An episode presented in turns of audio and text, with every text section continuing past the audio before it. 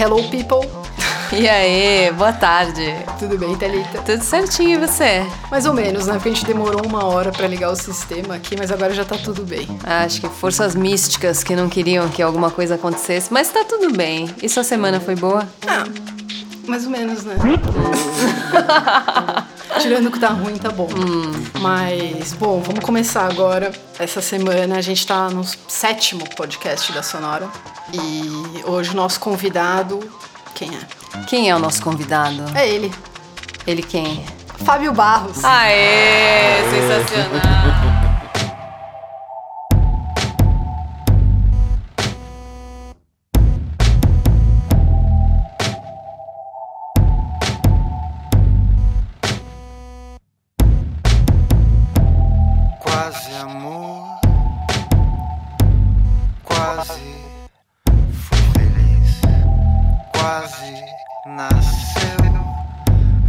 Já quase morri, quase aconteceu, quase consegui, quase te amei, pensei, quase vivi.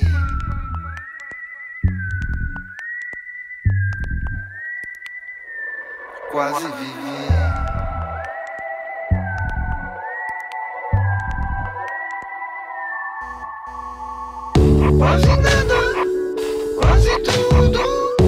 Oh,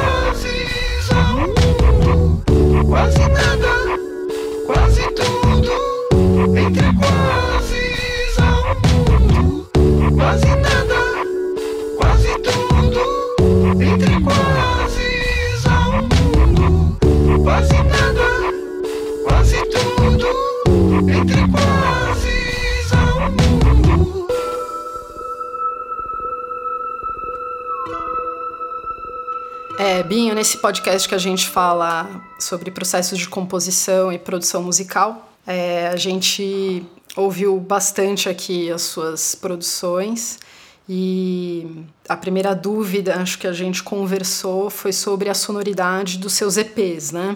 Então você tem três discos gravados e três EPs. Isso. O Circo de Pulgas, de 2006, Enquanto Eu Caminhava, de 2009, O Mundo Lá Dentro, de 2013, Isso. E os EPs Gasolina Cabaré de 2014, Armada de 2017 e o Quase de 2018.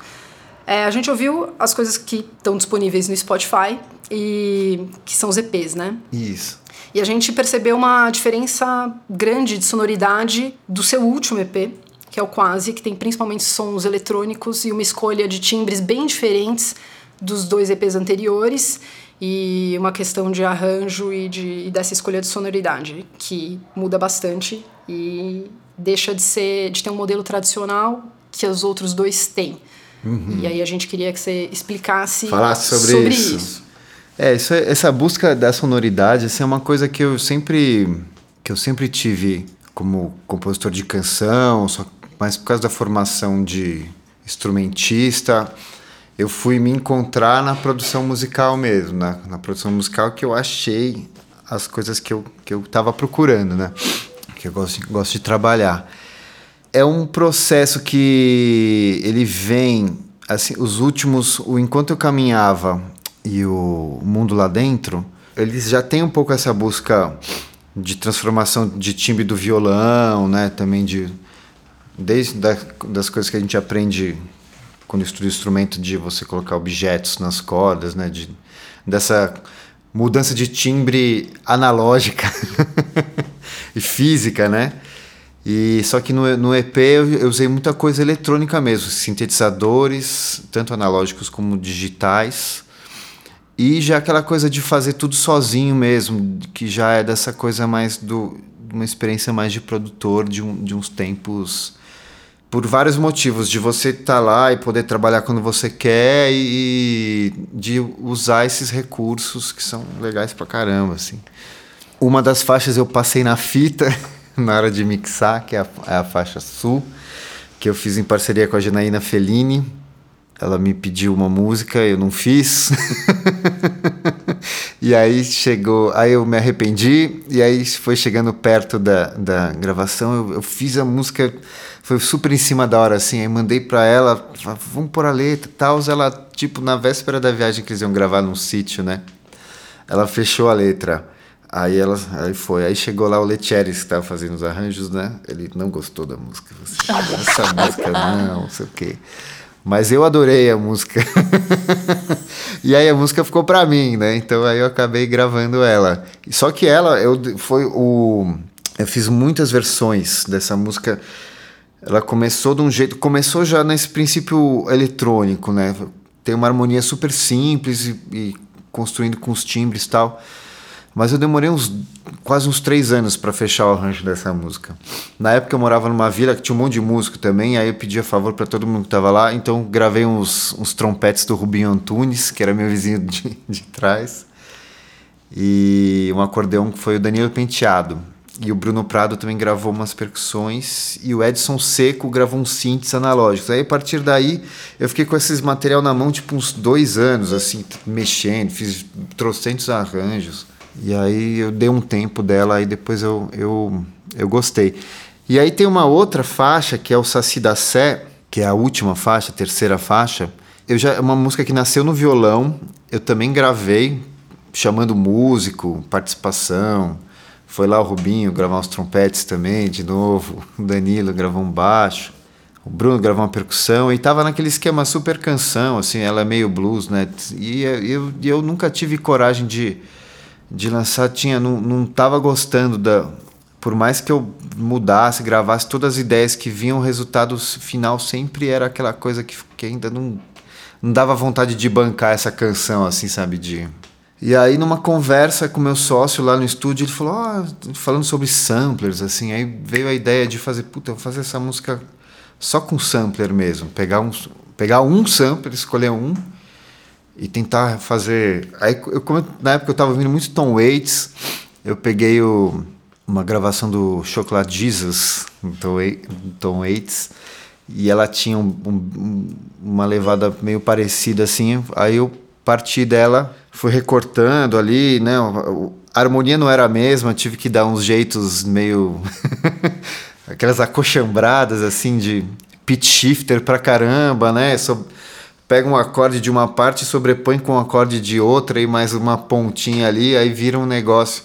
Tanto que até tem uma parte B ali da música, uma parte C ali que você vê tem uma. Por causa do, do pitch shifter, foi um erro, mas o que eu achei foi super interessante. A música ela tem a sonoridade toda fechada e de repente tem uns dois acordes que abrem um agudo assim. e depois fecha de novo. E foi sem querer que ficou. Foi por causa do, do- de mudar o timbre das coisas na, na a força, assim, mas que deu esse resultado que eu achei que ficou. mantive. Que essa foi o Saci da Sé. E, o, e, o, e a Quase, que é a primeira faixa, ela é toda violão e synth. Esse disco, tudo que é gravado eu usei microfone de fita. Para quem não conhece o microfone que chama Ribbon Mic, que a cápsula é uma fita de alumínio, é tipo uma espécie de um microfone dinâmico que tem uma sonoridade bem específica assim. E uns sintetizadores que apareceram lá, caíram lá na mão no estúdio, né? Eu tenho um estúdio que chama Trampolim e tem uns, uns outros sócios que tem junto os seus os instrumentos lá, todo mundo, todo mundo traz as suas referências assim, sempre é, acabei fazendo esse EP, se eu não tivesse lá, eu, não- eu nunca teria feito desse jeito, porque a maioria dos instrumentos não são meus. são os sintetizadores que estavam lá, ou do Jolie ou do Abacuque, que tem uns sintetizadores super legais lá. A faixa 1, a quase é quase inteira feita com o que chama OP1, um sintetizador que é digital, que é, que é bem legal. E Binho, por que, que você tinha álbuns e agora você faz EPs? Então, por causa de. de eu já, já me considero um seminovo, né? Então, eu, tipo, eu venho de uma época. Quando eu comecei a fazer os, os, os discos, na época ainda se fazia CD, se vendia disco, se vendia disco no show, em loja. Você chegava na FENAC tinha um andar inteiro de disco, hoje nem FENAC tem mais. Não tinha ainda esse consumo da, inter, da internet, né? E com o passar do, do, do tempo, eu mesmo, eu não, eu não tenho nem onde, dar, onde colocar um CD mais, né?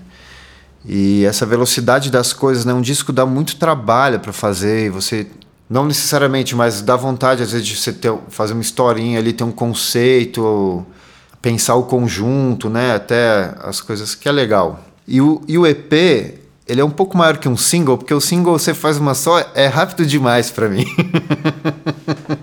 eu gosto de ficar um tempo ali trabalhando, lambendo a cria ali, né? E o EP eu achei perfeito, assim, você vai lançando três, quatro faixas, sai muito mais rápido. Eu mudo muito de, de opinião também, de, de, de gosto, de dá sempre vontade de fazer coisas diferentes, assim que às vezes um disco você já cansa, né?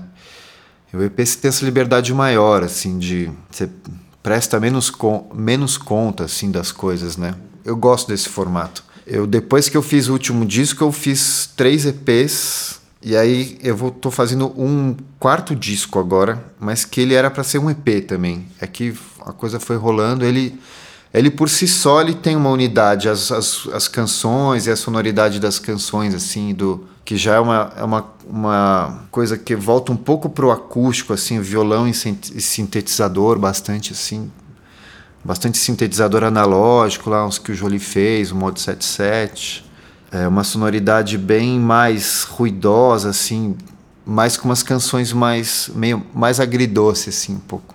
E ele foi sozinho, era para ser um EP, e aí eu fui, fui fazendo música esse ano, não sei porquê, eu fiz um monte, e aí os arranjos tinham a ver, acabou que eu fiquei com saudade de lançar um disco também, porque também eu sinto que o público ele tem um tratamento diferente, assim, né? Você não tem, assim, é, o mesmo peso, não sai. EP não entra em lista de melhor disco, né? Ou até você vai vender um lançamento, assim, pessoa, as pessoas que recebem isso, o próprio público, eu acho.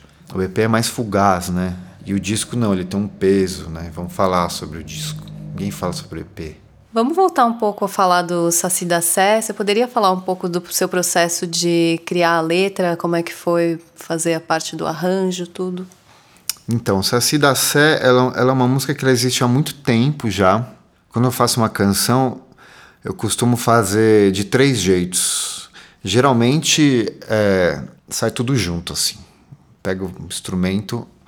A princípio, no violão é um lugar onde ainda estou mais confortável para compor e até hoje em dia é o que, a música que eu mais gosto de escutar, assim, é bem esse, tem essa são esse, é esse tipo de compositor, assim, né? Eu voltei um pouco para esse, para esse lado, é a música que mais me toca. Ou eu, às vezes eu faço a letra, e aí quando eu faço a letra eu mando para alguém, ou eu mando para mim mesmo e, e faço. Ou às vezes eu faço a música e depois eu fico com ela no celular ali, no carro, na bicicleta, que eu ando bastante, pensando. O Saci eu fiz primeiro a letra, e eu mandei, tentei fazer uma parceria com essa, com essa letra, mandei para um, um cara aí, que era que eu estava mais próximo na época. Aí eu senti que, não, legal, aquele negócio, pô, demais, vamos fazer. E eu já tive essas experiências com outras pessoas que, para mim, a hora é agora, tá ligado? então, esse negócio demora muito, demora meses. Às vezes a pessoa não faz, não te fala, e você perde. Tem muito a ver com a inspiração, né? Assim, a inspiração, ela, ela tem uma urgência, assim, né? Ela tem... Eu, aí eu acabei também nem falei com ele até hoje, tipo, tipo faz uns oito anos. E tá tudo certo. Isso já aconteceu com outras, outras canções também. Aí eu acabei fazendo essa, essa, essa. Acabei fazendo a melodia, né? A letra ela fala um pouco, né? O Saci da Sete, tipo, um personagem o, é o Noia, né? Que a gente vê na cidade, assim, bastante em São Paulo. É uma brincadeira isso, né? Tipo, que a toquinha dele é, é um gorrinho, o cachimbinho dele é de crack, né? Ele fuma crack, o Saci da Sé. E aí eu fiz vários arranjos para essa música. Eu toquei muito tempo ela, acabei harmonizando ela na viola caipira. Fiz muito tempo ela assim, tocava em show, gravei, gravei de várias formas. Eu nunca ficava satisfeito. Aí até que chegou nessa questão do sampler, assim, um dia conversando sobre isso, ouvindo referência, assim, deu esse estalo de, pô, podia tentar fazer alguma coisa nessa música. Eu não sabia se ia dar certo, a gente não, não sabe, né? Porque como você vai saber? Você vai pegar, vai pegar uma outra música que tem uma harmonia diferente, um ritmo, tudo diferente. Acabei pegando uma música do Tom Waits lá, o Chocolate Jesus, que é, que é um bluesão, assim, bem tradicional, tem um, um baixo, pem, tem que pem. E aí eu recortei ela, mudei o tom, mudei um pouco o andamento, fui sobrepondo os pedaços. Aí na, na Chocolate Diesel, eu fiz uma referência na época, porque acho que quando eu escrevi a letra, eu já estava meio pensando no Tom Waits, né? Então, assim, já que, já que tem uma influência, por que, que não samplear o próprio, o próprio cara, né? E aí foi isso. Aí eu construí a base lá, foi legal porque, tipo, trabalhei anos no arranjo da música e quando você pega a ideia certa, né? Quando você tá em paz com aquela ideia, ela acontece muito rápido, né? Tipo, em uma hora e meia eu resolvi a base do, do Saci. Aí eu gravei a voz do Saci uma, uma- com microfone bem dinâmico mesmo, fazendo uma referência ao Tom Waits mesmo, porque nessa música ele canta, ele não na gravação, mas de show, ele canta com megafone, assim. Tinha, tinha, tinha um pouco essa homenagem a ele, assim, e um pouco para ter a ver com a letra. E aí depois eu fiz uma automação de delay analógico na voz, hora muito forte, hora mais fraca. Até minha mãe reclamou, falou, não dá para entender a letra. eu falei, pô, ela, falou, ela usou um termo estranho, falou, vem um grave, assim, né? E eu achei que, ah, ela tá falando do delay, né? que é para parecer, dar essa impressão do nó, assim, aquela coisa quando o cara tá queria que desse a impressão que o cara tá bem louco ali can cantando, né? E o ouvinte, né? Ter essa ela é uma música muito imagética assim, né, de e aí ela acabou ficando pro EP. O EP ia ser, na verdade esse EP ia ser um disco e eu não me aguentei, eu lancei, lancei antes. Aí esse é o Saci.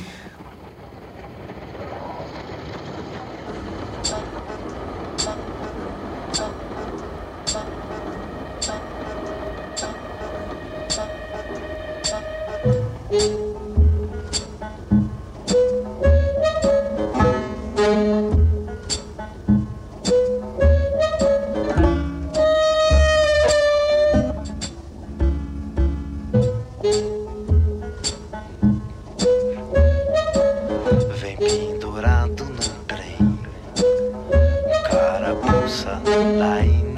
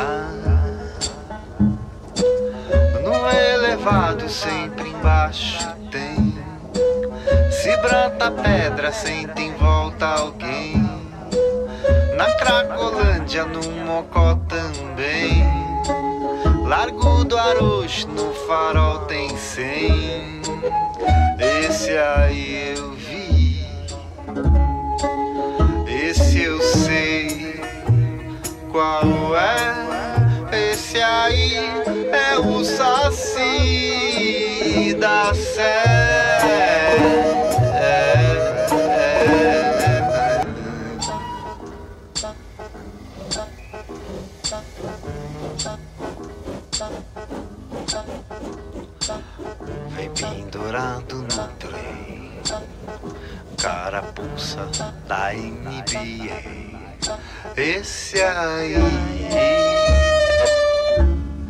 Diz quem é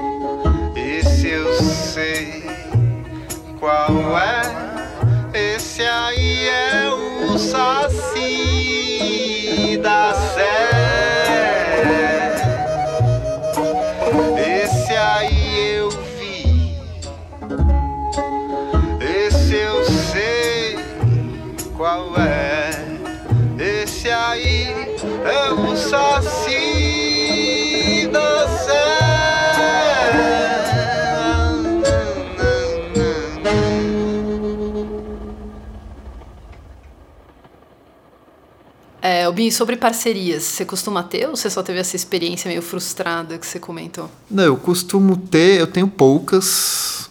Hoje em dia eu, eu não tenho mais porque é aquilo, ou sai junto, ou eu tenho muita, eu tenho muita pressa assim para fazer as coisas. Eu, eu tenho um pouco essa eu sempre estou gravando, eu sempre estou produzindo, eu sempre estou fazendo ou um disco, ou um single, um EP. Eu lanço um, eu nem lanço direito, já show, já é música nova, aquelas coisas assim. De, eu estou sempre fazendo e eu, eu, eu não tenho paciência para esperar. Mas às vezes acontece você sentar junto, né, e faz na hora junto, assim.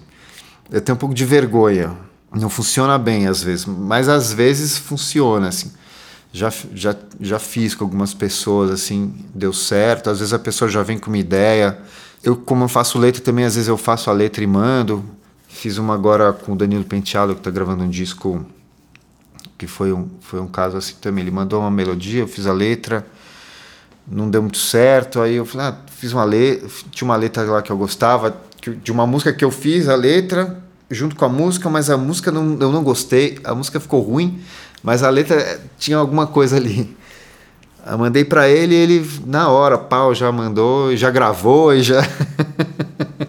Aí teve essa com a Janaína também, que foi um caso específico, foi super legal, que deu, deu certo, assim, foi meio à distância, né? Umas com Vicente Barreto, que aí era coisa mais de fazer letra mesmo. Ele mandava, que eu acho super mais difícil, assim, fazer né, que você tem que adivinhar o que, que, que a música, qual que é o assunto ali, né, da canção. Com Manu, teve que foi o Gasolina Cabaré, que aí a música que é mais dele do que ele chegou já com a ideia lá, já com a letra já bem andada. Fiz um B ali, também tem isso. Às vezes você faz um pedaço menor de uma ideia que já tá bom e você ganha uma música junto ali legal, que também é legal, né? Mas é, ultimamente, assim, eu não tenho feito, assim, porque eu tenho feito, já sai tudo junto, assim, até já a produção também, já vou produzindo. A canção hoje tem acontecido muito mais, assim, de, de às vezes você faz uma base, né, e, e dali te dá uma ideia. Minha semana passada eu estava lá no estúdio, fui lá para fazer outra coisa, e lá a gente divide espaço, tem o Arthur Jolie lá, que faz os synths, que faz as coisas. Falou, ó, entra aí, passou então na minha sala lá, ó, fiz essa bateria eletrônica, tosse, brinca aí, tchau, e foi embora. Eu ia fazer outra coisa, ia mixar uma faixa. Aí eu tava com aquela bateria lá, falei, porra, né, tô aqui, você tá aí, tipo... Aí, meu, fiz uma música lá, eu terminei no dia seguinte vai entrar no disco. Foi nasceu porque ele passou lá e me deixou uma bateria eletrônica que ele construiu, que nessa música não ia existir, né? Tem esses starts, né? Isso para mim é uma parceria, tá ligado? Binho, e você tem esse lance, né, de você compor muito, você tem todo esse material e querer colocar no mundo, você vai colocando tal, disponibilizando na internet. E como que fica a divulgação? Tem tempo para isso? Você se dedica a isso? Não, eu, eu, essa é uma falha minha, assim, eu não, eu não me dedico muito, eu tenho uma, uma ligação com fazer mesmo, com a... Pra mim, assim, quando ela tá pronta, eu fico satisfeito, óbvio que eu gostaria que a música chegasse, enfim, mas eu não, eu, eu não gasto energia, eu não, eu não fico feliz gastando energia em outras coisas que não ser que, que não ser que não seja fazer, produzir, compor e para mim a música ela, ela existe na gravação mais do que no palco, né? Hoje em dia, para mim. É onde eu me satisfaço mais, assim, onde eu consigo atuar do jeito que eu gosto mais, no, onde eu, eu tenho mais suporte para o que eu quero fazer e enfim, essa questão da divulgação em mercado, enfim, é uma questão complexa, né, também, que é um, é um, é um outro trabalho também que Hoje a gente tem que ser multi, óbvio, a gente tem que ter esses talentos também de, de que é uma questão que não é assim no mundo inteiro, não é uma, uma reclamação. Mas como eu não vivo também exclusivamente do trabalho autoral, então eu me dou esse direito também de, de tô afim de fazer as minhas músicas e ficar feliz com isso assim. Não, eu tenho pavor de enjoar, sabe, de você ficar fazendo depois você vai, puta, vou tocar essa de novo. Não, ó eu aqui de novo falando do meu disco. Que saco, sabe? Me dá, me dá desânimo, assim, não, não, não, Eu, eu entendo isso, eu, eu, eu concordo, eu não acho que eu tô certo, assim. Mas eu acho que pro, mercadologicamente eu tô completamente errado. Mas é pessoalmente, uma questão pessoal, assim, eu tô muito bem resolvido com isso, assim, eu gosto disso, assim, eu tenho, eu tenho auto, eu busquei essa autossuficiência, né? Eu tenho estúdio, eu produzo, eu mixo, eu só não masterizo minhas coisas mas eu, eu toco vários instrumentos, e os que eu não sei, eu, eu chamo alguém às vezes que precisa. Tenho essa ligação muito maior com fazer, assim, que eu me satisfaço mais. É, a primeira pessoa que eu quero agradar sou eu. né, eu me senti realizado com aquilo, né? Acho que quando você faz uma obra, já é, para mim, já é uma grande conquista, assim. Vou, vou poder continuar fazendo, eu não dependo do retorno para poder fazer, né? E sobre referências, é, artistas que mais te influenciaram e que você busca ou que você aplica nas suas composições, é, coisas que você interiorizou ao longo do tempo, é, de todos os estilos ou coisas que você gosta e que você ouviu ao longo do, uhum. da sua vida. Quem são as suas maiores referências? Por exemplo, aquele cara que eu boto no fone todo dia. e que é aquele som que você imagina a sonoridade, tudo, tudo, né? Tem vários, assim, mas eu vou falar uns nomes. Nenhum é brasileiro. Poxa! Puta que pariu. mas não sei porquê, não sei porquê. Mas eu sei porquê também. Mas eu não sei se eu vou. Mas eu não sei mas, se eu vou falar. mas ó, Bon Iver, é, Sufjan Stevens, que são os caras que são da canção, que tocam violão, que grava com microfone de fita, com aquele chiado pss, e uns synths super legais em cima. E, e, o fundamental, assim, tem uma coisa que essa galera... Ah, o Matthew E. White também, que eu, que, é um, que eu acho que ele é mais, mais de banda, mais tocadão, assim, mas tem um lance de sonoridade... Todos eles têm uma coisa de ousadia e criatividade na mixagem que a gente não vê muito por aqui, assim, de pensar. E não é assim, um, um puta mic, um puta não sei o que, é ideia, sabe? Uma coisa de, de se arriscar, de ter uma coisa de. É o, é o fantasma do puta som, sabe? Que fica perseguindo a gente, assim, às vezes que aqui a galera. A galera realiza com muito mais, muito mais com muito menos, assim.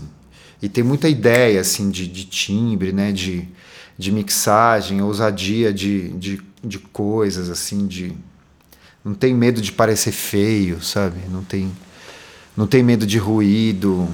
Eu, eu gosto muito desse, desses sons. E, e esses caras, a, essencialmente, a canção deles é foda, assim. Tem umas canções muito foda, assim. Tipo Elliot Smith também, que já vem essa pegada do, do cara do cantautor mesmo, né? Só que hoje em dia tem essa, essa figura lá que é o cantautor produtor, assim, ele pensa em tudo, né?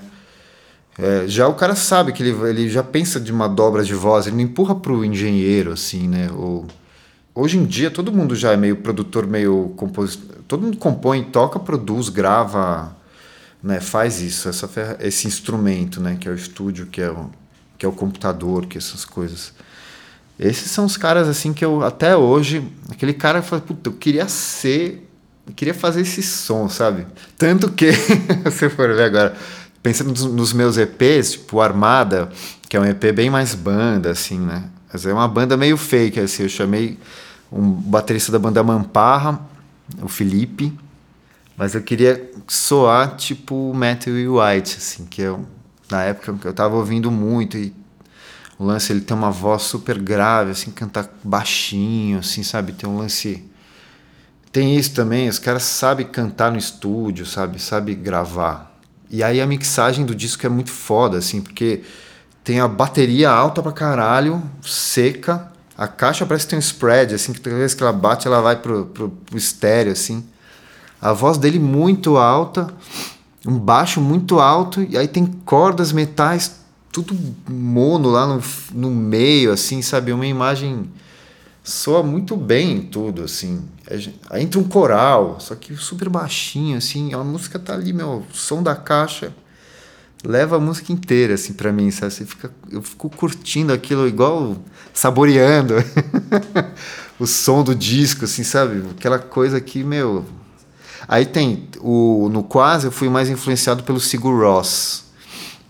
A faixa sul, ela é total Sigur Ross. Ela, pra mim, ela nasceu desse contato com a música deles, essa coisa que é mais sensorial, assim, um pouco mais. Tem uma, uma coisa, né, de climas, mais imagética, assim, também. A própria letra é uma letra sensorial, assim, ela tem esse. E, o, e, a, e a característica dos timbres, né? Os timbres usados na música, assim, remetem muito a, a, a, esse, a essa galera, assim, mas. Hoje em dia eu tô mais na, nesses americanos aí. Não que eu não goste de nada, eu gosto de. Eu acho que a, a música de São Paulo, no Brasil, tá num momento muito foda, assim. Tem um monte de artista, acho que nunca foi tão rica, assim. Tem muita coisa foda, assim. Mas eu acho que essa questão de pensamento de produção, de sonoridade, assim, ainda tá muito aquém, sabe? Binho, e você falou que não tem mais onde tocar disco em casa. Você ouve música das plataformas digitais? Você gosta? Eu escuto música completamente nas plataformas só, assim. Só no carro, às vezes, coloco um CD infantil lá para criançar. Mas eu, é no computador ou no estúdio, né? Que aí eu escuto ou na bike, no fone. Você sente falta de mídia física? Eu não sinto, não. Eu, eu, eu não sinto, não, porque eu tenho muito mais no digital, né? Pô, você muda de ideia. Ah, puta, peguei uns discos aqui, ah, me arrependi da escolha. Aí, puta, eu tenho que ouvir isso. não, digital tem tudo lá e tem coisa que você não. Eu gosto dessa coisa das mídias digitais que ela te, te encaminha para coisas que você não conhece, mas que você tem potencial de gostar. Então, muito dos artistas que admiro muito hoje eu, eu, encontrei sem querer, assim, foi por causa de, dessa aproximação do Sound, do SoundCloud. O Sufjan Stevens, eu ouvi no SoundCloud porque estava junto com uma outra música, aquela coisa de artista parecido, assim. Eu nem sabia que o cara era famoso, sabe? Nem sabia que ele era um puta artista lá fora. E, e eu vi e falei, nossa, que que é isso? Fiquei imaginando que era um puta cara em casa que gravou, assim, botou lá no SoundCloud, né? Nossa, fui, puta que pariu. Aí, aí eu fui atrás das coisas, aí fui, fui ouvindo e gostando e, e, e, me influenciou muito, assim, né? Isso nunca aconteceria se não fosse na. No, no, se eu não tivesse um SoundCloud, por exemplo, se não ouvisse música lá.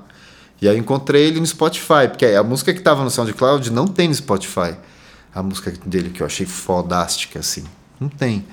E eu acho demais, assim, porque o, o, qualquer um pode colocar, né? Isso é muito legal. E tem muita gente fazendo muita coisa legal que é gente que não tem saco também para ficar indo atrás de carreira e, e, que tem um puta de um talento e, e tá afim de outras coisas, tem outra vida e também a música na vida dele tem um tamanho lá e, que é o suficiente para colocar aí no mundo e a gente ouvir e achar, pô, encontrar coisas novas, frescas, né, assim.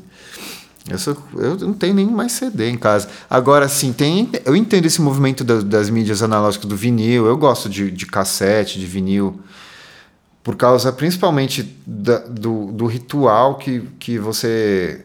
É diferente, que você para para ouvir, né? Tem a coisa. Muda o som, muda, muda a agulha, muda o som, né? Você tem que ter um. Muda o amplificador, muda o som. Isso é bom, isso é ruim também, mas, mas é, é, é, um, é um caminho. Só que tem uma coisa do espaço físico. Eu, eu gosto, admiro, mas eu não pratico. Não é uma coisa que eu pratico. Porque eu tenho esse ritual de escuta no estúdio. Eu só escuto quando não é bike, na bike, quando eu só escuto fazendo outra coisa quando eu estou na bike. Mas assim, eu, eu mantive essa coisa de parar para ouvir. Né? Eu escuto música, eu escuto música. Assim. Igual tô vendo filme, não põe música e vou lavar louça, assim. Não consigo. Não consigo nem conversar. Pô, você comentou que tem muita coisa legal rolando de música aqui em São Paulo, no Brasil. É, você poderia indicar alguém, algum som pra gente conferir? Então, quem que eu gosto, assim, que tá fazendo São, é, no Brasil, assim, pô, tem uma banda chamada Teto Preto, que eu acho demais, assim. Também gosto muito do Mustache Apaches. E essa galera também, o Metá Metá, é o Rodrigo Campos, né? Ah, o Terno, eu acho massa pra caralho, eu gosto muito. É, a Maria Beraldo, esse disco da Maria Beraldo também, que Tô produziu lá. É isso aí, esse pessoal aí. É, Binho, e tem algum clipe seu que dá pra gente assistir? Clipe, eu, eu tô produzindo um até. Agora quem vai, vai fazer, quem tá, vai dirigir é o Marcelo Perdido. Vai, vai ter o lançamento dia 22 de novembro no Bona. Que aí vai, vou lançar um single da música Raimundo junto com o clipe. Que é a música que vai fazer parte do disco que vai sair provavelmente no ano que vem. Que ainda tá sem nome, sem capa, mas tá quase acabando. E eu, eu tenho material de vídeo, assim, de umas coisas mais simples. Tem um vídeo que é legal, que foi feito lá no estúdio pelo meu sócio Abacuque. Ele tem um projeto chamado Budokan Sessions, que tem a ideia de é, botar um cara no estúdio e resolve tudo aí, né? Você meio que tocando tudo assim, a música tem que acontecer. A música chama Vida Real, tá no YouTube. Esse é legal. E tem um, o disco do o meu disco de 2013, o, o Mundo Lá Dentro, ele era um, um disco de vídeo canções. Tem um vídeo para cada música, é meio feitos pelo Daniel Carezato. Na época tinha essa, a gente tinha essa pensamento que era uma parceria mesmo da canção com a imagem. Os vídeos eles são quase vídeo arte assim. Tem um, uma ideia, um acontecimento, né? Tem nem tem um da música Miragem Mar, que é uma música que fala de um incômodo, assim. O vídeo era eu comendo, começava comendo um tamarindozinho, assim, chupando limão. Aí uma pimentinha, aí depois um wasabi, aí termina assim com wasabi com pimenta, assim. Foi tipo take um, deu. Foi uma brisa fazer esse negócio. E aí no show, que eu fiz o disco, esse disco tinha, Pro, tinha ganhado o projeto do PROAC. E na época era show e, e, e, e, disco junto. E a ideia era isso, no show era, proje, era projetado, assim. E aí você ia ver, você não estava vendo, né? Que o, a projeção ficava nas minhas costas, assim, mas você ia vendo a cara da galera assim, se estremecer, assim, oh, meu Deus. Aí, só que eles estão no Vimeo. E inclusive tem um que é a música Gente em Volta, que tem uma animação do Sérgio Castro, que ficou bem legal também. Eu preciso subir esse material. Correr atrás um pouco disso, subir esse material para o YouTube e os outros discos também, para Spotify, essas coisas que só depende de mim fazer isso agora. e redes sociais? Redes sociais também, né? Tem Instagram, que uso bastante, acho legal, assim. Arroba Fábio Barros. É, Fábio Barros Binho, eu tô lá. E no, tem a página do Facebook e o SoundCloud também, para quem se interessar, Fábio Barros é o espaço onde eu coloco as coisas antes, assim, né? Por exemplo, o disco novo tem seis faixas lá já. Algumas com mixagem final, outras não. Eu, eu coloco lá meio, meio para ter também na internet para mandar para algumas pessoas, meio que já para ir contendo uma ansiedade que dá de, de lançar, porque ela existe, mas ainda não lancei, sabe?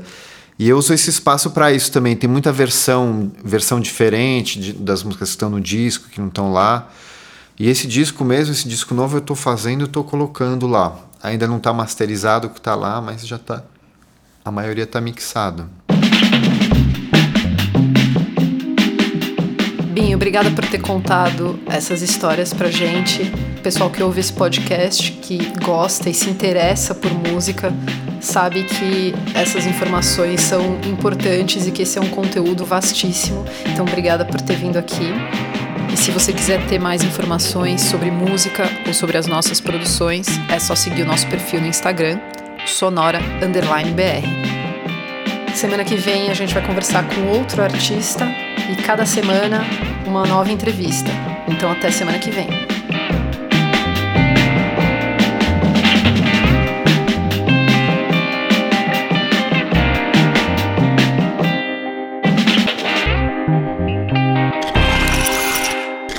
Sonora, música original e sound design.